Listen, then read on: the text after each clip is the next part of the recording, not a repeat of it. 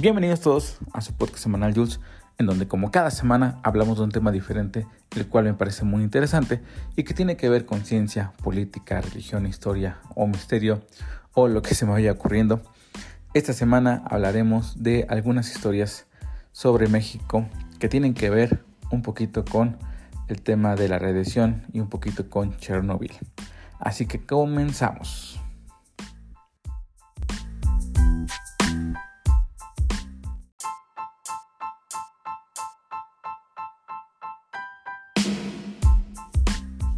Muchas gracias a todos los que se han suscrito a la página oficial de Facebook.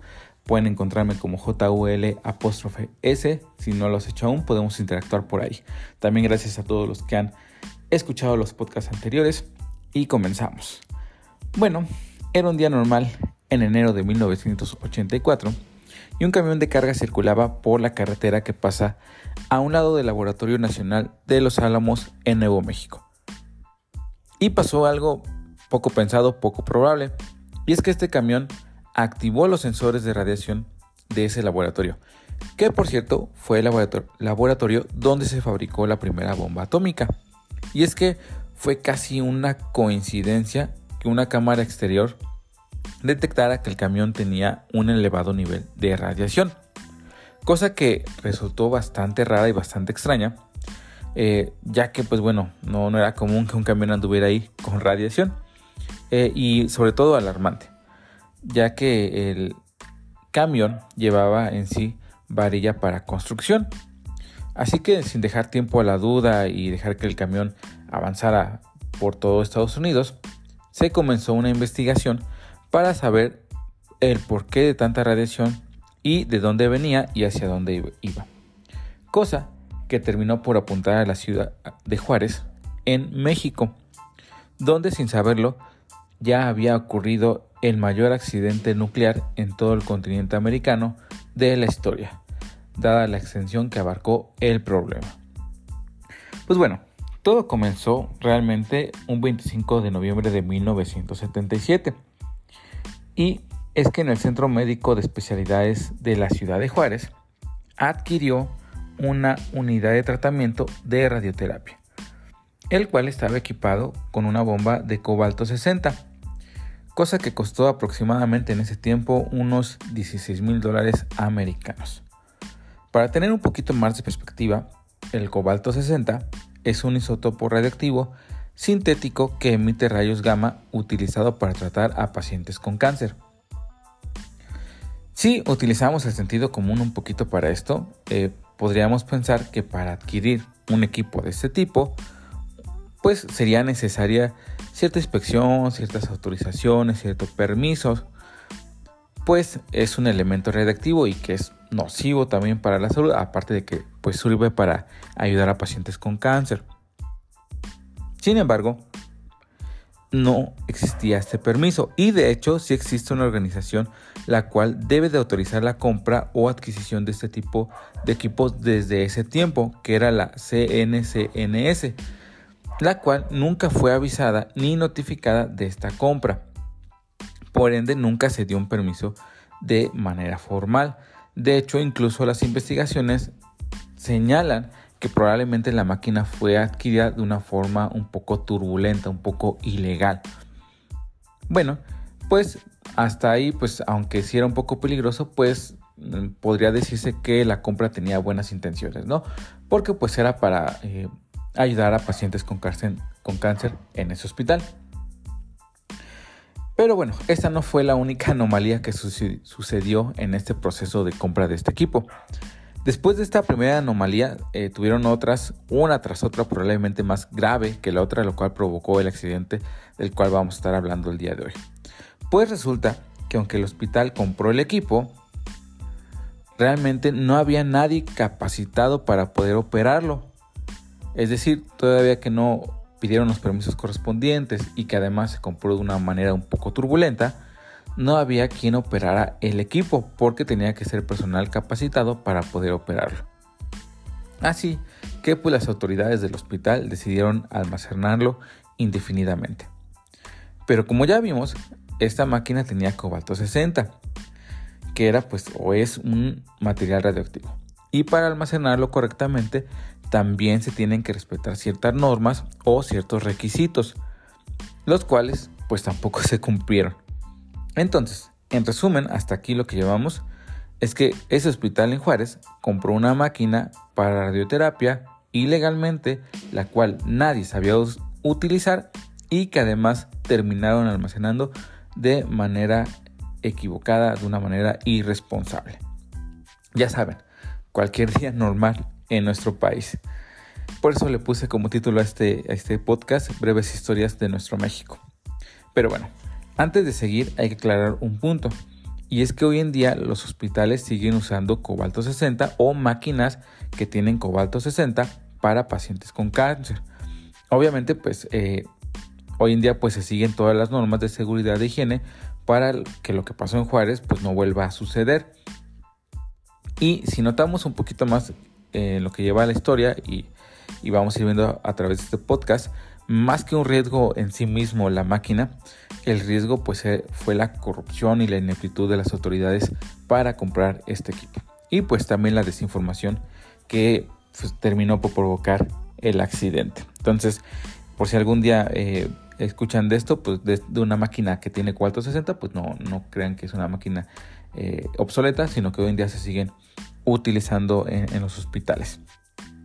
Bueno, pues una vez que fue almacenado este equipo, eh, pasaron seis años en los que pues, no se utilizó nada de este equipo, es decir, desde diciembre de 1983 eh, pasaron eh, seis años y llegó diciembre de 1983 y pues resulta que el técnico de mantenimiento del hospital llamado Vicente Sotelo que era pues un trabajador de confianza del hospital y que pues tenía una buena relación con el director del hospital pues le propuso al director de este vender la máquina como si fuera chatarra pues ya que no se utilizaba y pues ocupaba espacio así podrían sacar un dinero extra pues a lo cual el director y las autoridades del hospital accedieron, sin saber el desastre que iban a ocasionar. Pues una vez que el trabajador recibió este permiso para poder eh, llevarse la máquina y venderla como fierro viejo, eh, pues se empezó a desmantelarla junto con desmantelarla junto con otro amigo. Y pues empezaron a desarmar la máquina y llegaron a una parte que es el cabezal. Y de ahí extrajeron un cilindro que en el interior tenía el cobalto 60, que venía en forma de balines o pellets más propiamente llamados, de aproximadamente un milímetro de diámetro, y lo que hicieron es que perforaron accidentalmente ese cilindro y pues estos pellets se derramaron y, además pues toda la reacción que conlleva. Era obvio que el señor Sotelo pues no tenía idea de lo que estaba haciendo ni del peligro que estaba corriendo. Incluso en una entrevista él declaró lo siguiente. La verdad es que nunca nos avisaron que esta máquina tenía contaminación. Había muchas cosas arrumbadas, aparatos de ventilación, cáteres y todo eso. La verdad, ni un solo letrero con una calavera o algo así había en el equipo. Eso fue lo que declaró en ese entonces el señor Sotelo.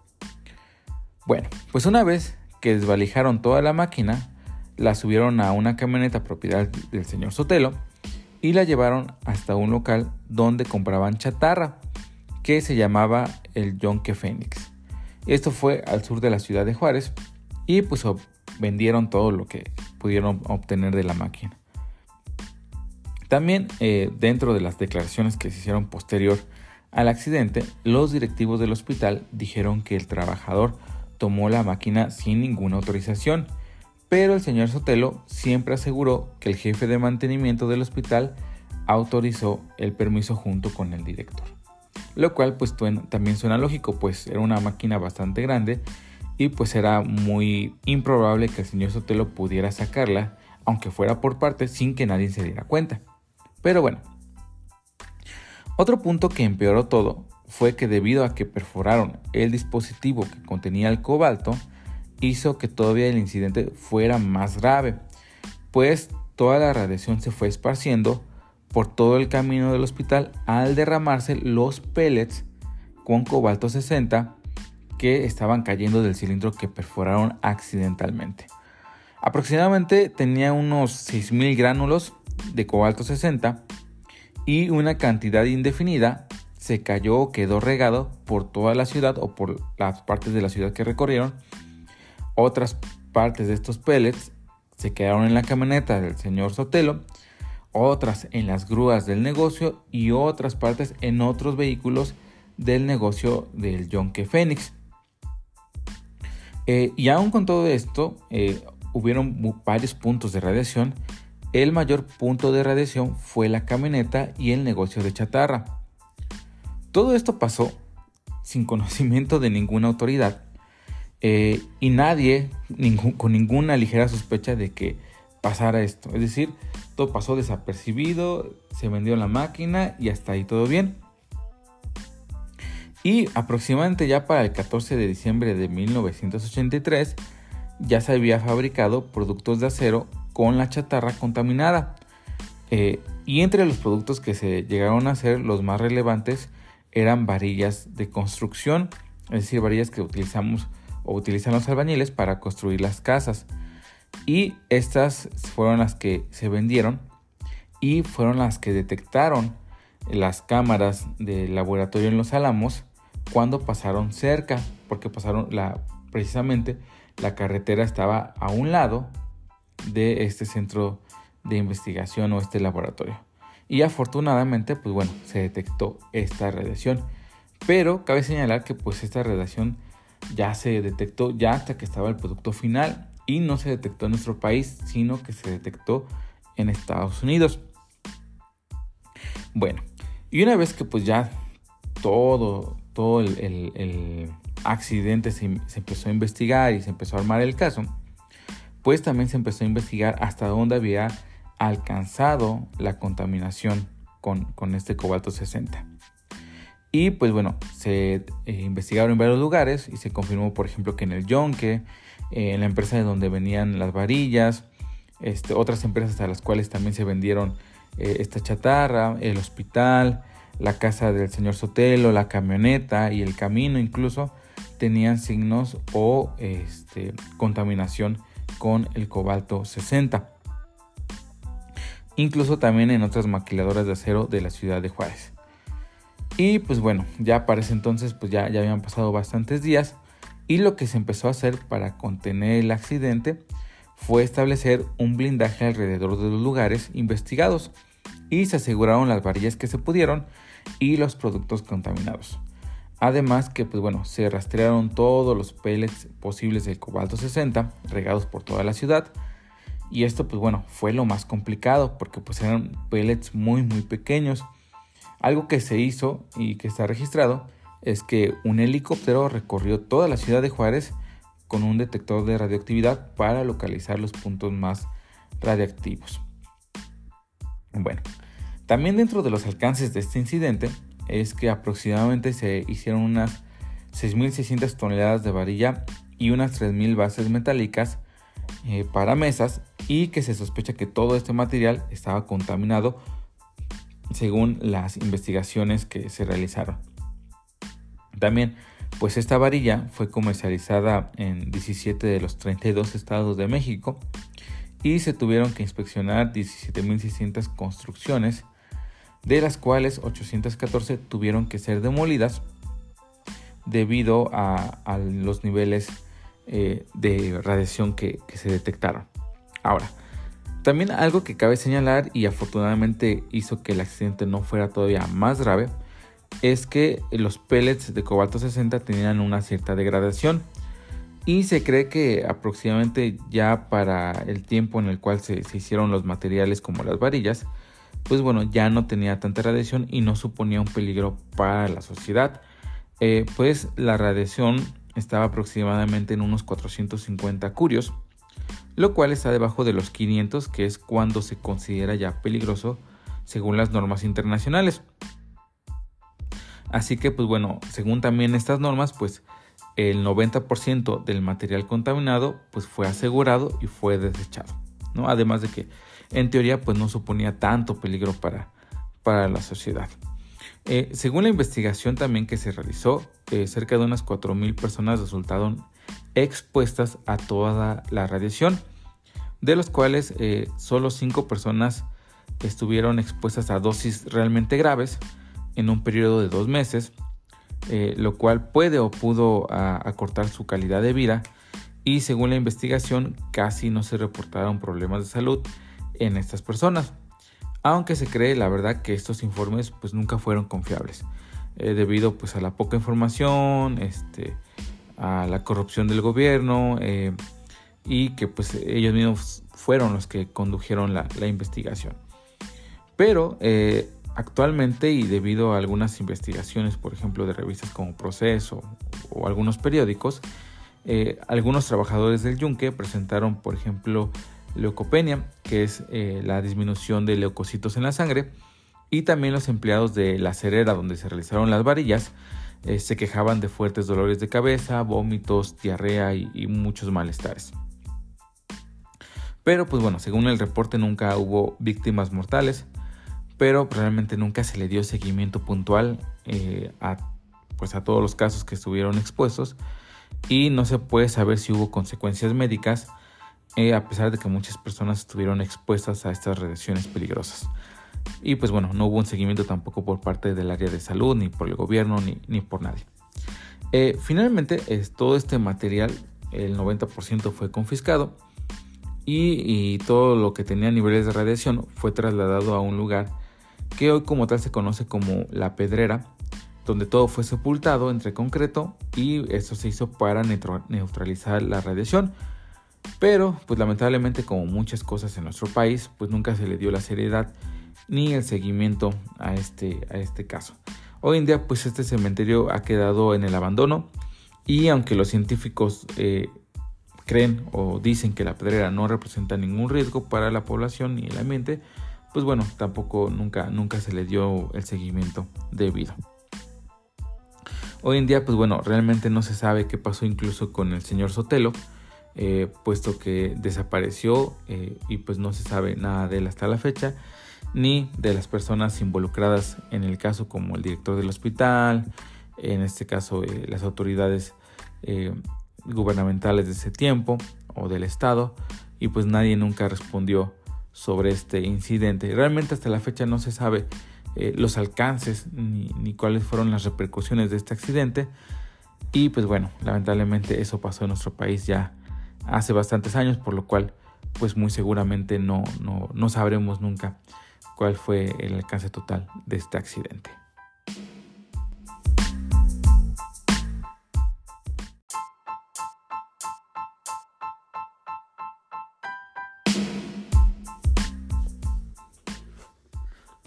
Y sigamos con la segunda historia que tiene lugar dos años después de lo que pasó en Juárez. Y es que en 1986 se compraron 28 mil toneladas métricas de leche a Irlanda para la Conasupo. Y para los que no sepan, bueno, la Conasupo, nuevamente como se le conoce, es la Compañía Nacional de Subsistencias Populares, que básicamente es una empresa paraestatal mexicana creada por el gobierno que sirve para garantizar la regulación de precios en los productos de la canasta básica, que después o durante su historia creó también Liconza, que sirve para ayudar a las personas de escasos recursos a comprar o adquirir leche. Y pues bueno, muchos mexicanos, incluido su servidor, pues hemos consumido o consumimos en algún momento a través de muchos años la famosa leche de la liconza. Y si escuchaste el podcast de Chernobyl, te acordarás que ese desastre nuclear sucedió en el mismo año, en 1986, y te preguntarás si tiene alguna relación con la historia de la leche contaminada o la leche radioactiva. Y pues resulta que sí. Y es que estas 28.000 toneladas de leche estaban contaminadas por la radioactividad esparcida por el accidente de Chernobyl. Y es que uno de los países afectados por esta contaminación fue Irlanda, ya que en ese momento, cuando sucedió lo de Chernobyl, pues este, había como tal temporada de lluvias y una nube de radioactividad fue esparcida desde Chernobyl y llegó hasta Irlanda aproximadamente entre el 2 y el 4 de mayo, lo cual afectó tanto a cosechas como a animales. Y aunque pues el gobierno irlandés tenía conocimiento de esto, Irlanda no decidió emitir, emitir alertas a los países de América a los cuales importaban productos de aquel país. Así que pues bueno, en primera parte, pues parte de la culpa, parte de la responsabilidad de este accidente, pues cae sobre el gobierno irlandés. Y en la empresa que distribuía la leche, que en este caso se llamaba Irish Dairy Board. Pero también después la OMS y el embajador de México en Brasil, Antonio González, emitieron una alerta al gobierno mexicano, la cual era muy clara y muy específica, y esta alerta decía que la leche estaba contaminada con partículas de cesio 137, que es una sustancia altamente tóxica y radioactiva. Pero, ¿qué hizo el gobierno mexicano? Pues decidió ignorar, decidió hacerse de oídos sordos, pues eh, la compra de esta leche suponía un ahorro muy grande en el presupuesto. Tú te preguntarás cómo, cómo pudieron hacer eso. Pues bueno, lamentablemente en nuestro país se han cometido muchas eh, negligencias por la ambición y la corrupción de los altos políticos. Y es que pues la compañía irlandesa estaba rematando esta leche porque ya sabía que estaba contaminada y pues en teoría si se quedaba en Irlanda la tenían que desechar porque pues no le iban a dar esa leche a, sus, pobladores. Entonces para recuperar algo de lo invertido pues empezó a rematar esta leche a, varios países o algunos países eh, pues el mayor comprador en este caso era México a pesar de que ya sabían que estaba contaminada. Mientras que en Europa muchos alimentos y muchas toneladas de leche eran pues básicamente tirados a la basura porque se sabía que tenían radiación. Aún con todo esto, eh, parte de los primeros cargamentos que llegaron entre junio y agosto de 1986 se recibieron y se distribuyeron a la población de nuestro país.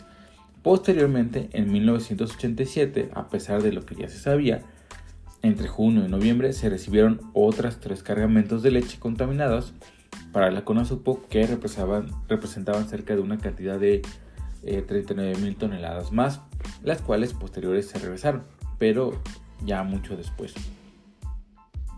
Pero eso no era lo único malo en toda la historia. Eh, resulta que estos cargamentos de leche, a pesar de que pues bueno, eh, venían contaminados y todo esto, y que además el gobierno se ahorraba mucho dinero comprando esta leche en un precio muy barato, es que, aparte de todo eso, eran saqueados y robados por parte de funcionarios públicos y también de transportistas. Y lo que hacían estos funcionarios públicos y transportistas es que revendían la leche eh, a otras personas o a otras empresas. Y uno de los clientes habituales de la leche robada eran elementos de la tercera zona naval de Veracruz, es decir, militares, los cuales empezaron a tener daños en su salud, y empezaron a ser reportados a los altos mandos. Tanto fue la gravedad de esta situación de que se enfermaban eh, los militares por esta leche que eh, se envió una muestra de esta leche a una persona, a un, ingeniero, a un físico más bien, llamado Miguel Ángel Valdovinos, quien presidía la jefatura de análisis nucleares de la planta nuclear de la Laguna Verde en Veracruz y se le mandó esta muestra para poder analizarla y saber si estaba contaminada o no, porque ya se habían escuchado rumores de, esto de la contaminación de Chernobyl. Entonces, este, esta persona, este Baldovino, se empezó a realizar todos estos análisis y demostró con eh, análisis científicos que la leche contenía material radioactivo, en este caso cesio 97 y estroncio 90, en cantidades superiores al menos 10 veces de lo que un humano, un ser humano puede tolerar, es decir, que era altamente radioactivo. Y dentro de su análisis y de sus resultados, él decía que el consumo de esta leche podría provocar cáncer, eh, cirrosis o malformaciones en los fetos, en el caso de que fuera eh, consumida por, por, mujeres embarazadas. Todo esto sí se supo a tiempo eh, por parte de la Secretaría de Marina, pero no hicieron caso a las advertencias de Valdovinos, pues según argumentaron que la leche ya estaba lista para la hidratación y emitir esa alerta iba a hacer que toda esa leche se desperdiciara y pues hubiera pérdidas eh, tanto en el gobierno como eh, en la distribución de la leche hacia la población. Aún así, con todo esto, pues Valdovinos, quien hizo estos análisis, este, empezó a insistir, pero lo que hicieron los altos mandos de la Marina es que desaparecieron los expedientes y acusaron, acusaron a Valdovinos de una escasa capacidad intelectual o básicamente le llamaron que estaba loco, le dijeron que estaba loco y desaparecieron toda la evidencia. Bueno, pues toda esta situación ya de por sí grave y, bastante escandalosa, pues la CONASUPO como tal llegó a tener conocimiento de la contaminación. Aún con todo esto, pues no fue hecho público, se lo callaron en ese momento. Y junto con la Secretaría de Salud empezaron a tener reuniones para tratar de resolver el problema o en este caso reducir la toxicidad de la leche. Y pues se les ocurrió la brillante idea eh, que pues una solución era diluir la leche contaminada. Eh, es decir, mezclarla con leche que, o polvo de leche que sí que estuviera eh, sin contaminar y pues así bajar los niveles de radiación y que fuera aceptable para, para el ser humano. Eh, sin embargo, este, esto no se hizo por miedo a que otros cargamentos de leche también resultaran contaminados. Incluso se dice, según investigaciones, se cree que empezaron a buscar empresas que pudieran hacer esta disolución en sus fábricas, pero ninguna aceptó. Eh, sobre todo ya en el segundo cargamento, en el de las 38 mil toneladas, eh, porque pues ya, ya tenían conocimiento de que, de que estaba radioactivo. Entonces eh, sucede algo interesante y es que este segundo cargamento, el que, el que llegó el, año posterior, pues ya no sabían qué hacer, si devolverlo o si volverlo a, em, distribuir en la población, pero surgió un grupo ambientalista que dio una conferencia y que expuso el caso a la sociedad diciendo que el gobierno ya llevaba un año completo vendiendo leche contaminada por el accidente de Chernobyl. Se cree que debido a esta conferencia que realizó este grupo ambientalista, ambientalista fue que eh, tomó mayor relevancia y entonces el gobierno decidió regresar toda esta leche a Irlanda. Pero eh, fue el segundo cargamento porque el primero sí se distribuyó de manera completa. Todo esto se pone peor eh, porque en ese tiempo, en los años, principios de los años 90, finales de los 80, eh, la Conasupo tenía el monopolio de la leche. Así que eh, la leche no solo se vendió en las tiendas para ayudar a la, gente más desprotegida o a la población con menos recursos, sino que también fue vendida a empresas privadas, las cuales al enterarse de estos rumores, que en ese momento eran rumores, eh, realizó, realizó, estudios independientes y todas certificaron que la leche en, sí sí estaba contaminada. Y eh, se cree que todas estas investigaciones y estas pruebas que hicieron otras empresas, pues bueno, fueron destruidas y también eh, fueron em, parte de toda esta red de corrupción en la cual desapareció pruebas y, y por miedo a tener pérdidas millonarias y para que las empresas siguieran ganando dinero, pues nunca, nunca se, realizó una investigación eh, para encontrar culpables o más bien nunca eh, se detuvo la distribución de esta leche contaminada. Y pues bueno, debido a que mucha de esta evidencia se destruyó y que el gobierno pues se hizo de oídos sordos ante las advertencias, eh, no se puede calcular hoy en día los daños que causó esta leche que pues bueno, sí se distribuyó y pues bueno, fue, alimento de muchos niños de principios de los 90.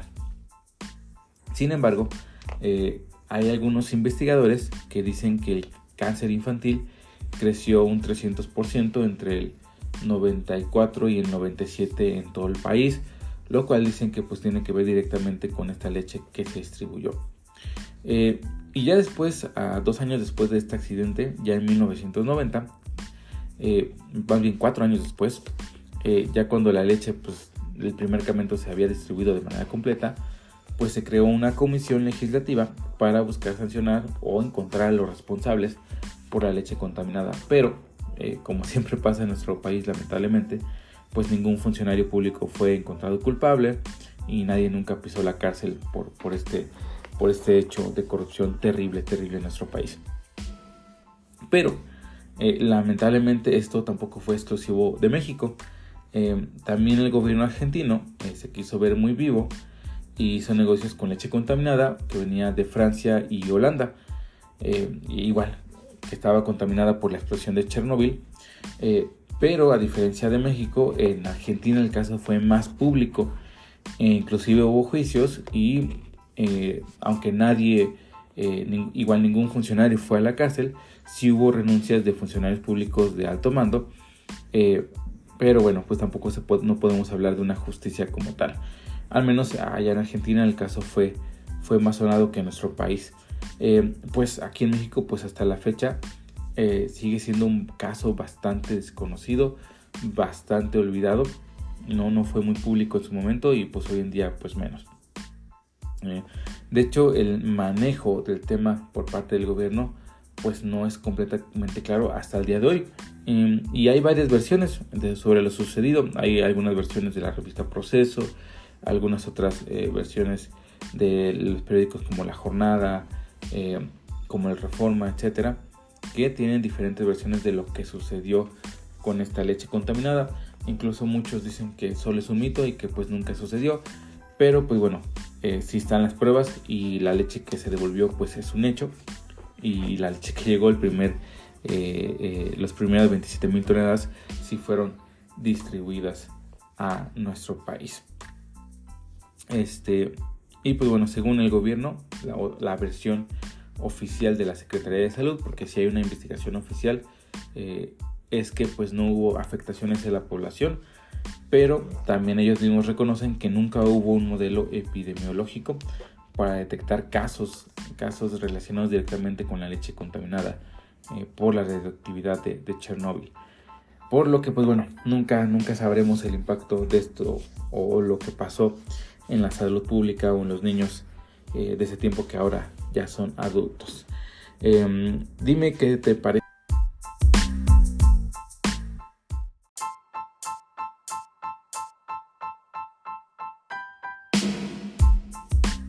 Y hasta aquí los temas de esta semana. Espero te haya gustado mucho. Eh, vamos a hacer una serie de varias, varias historias de nuestro país. Eh, eventos que me han causado bastante intriga y que se me han hecho mucho, mucho, mucho, muy interesantes. Pero bueno, vamos a ir haciendo esto poco a poco. Eh, te agradezco por quedarte hasta el final. también podemos interactuar, te recuerdo, por medio de la página de Facebook. Me encuentras como JUL S puedes dejar tu like ahí, puedes decirme qué te parecen los episodios, puedes decirme de qué es lo que quieres que podamos hablar.